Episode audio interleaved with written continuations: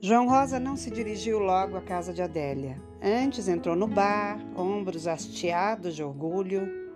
Os amigos economistas como ele sabiam do seu novo caso. João Rosa era um caçador triunfante, repuxando brilho e a bravuras. Como era de esperar, ele trazia um novo troféu.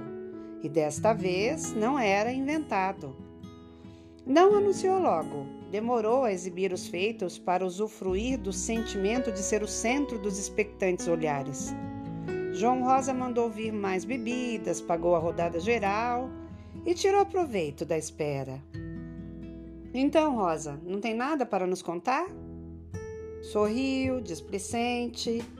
Os amigos são a pior maravilha do mundo. Como resistir-lhes? Encontrar os velhos companheiros ao fim do dia era um modo de fugir de si e escapar do tempo. Ver os outros o tornava invisível e o aliviava. No final do dia, da pergunta sobre o sentido de um outro dia, já era madrugada quando Rosa falou do seu novo caso. Está certo, então eu vou contar. Os amigos se debruçaram sobre o seu rosto. Não pretendiam apenas ouvir, procuravam em seus olhos o brilho de invejadas glórias e vitórias. João Rosa se empolgou, lustrou palavra com a mesma vaidade dos anteriores relatos.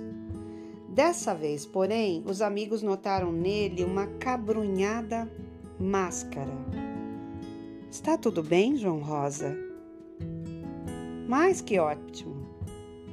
A voz era a mesma, mas havia em seus olhos um cinza tristonho, a gota já escorrida no vidro da janela. E insistiram os amigos: Aqui entre nós, não sente saudade dela? De quem? De sua mulher. Ex-mulher, corrigiu.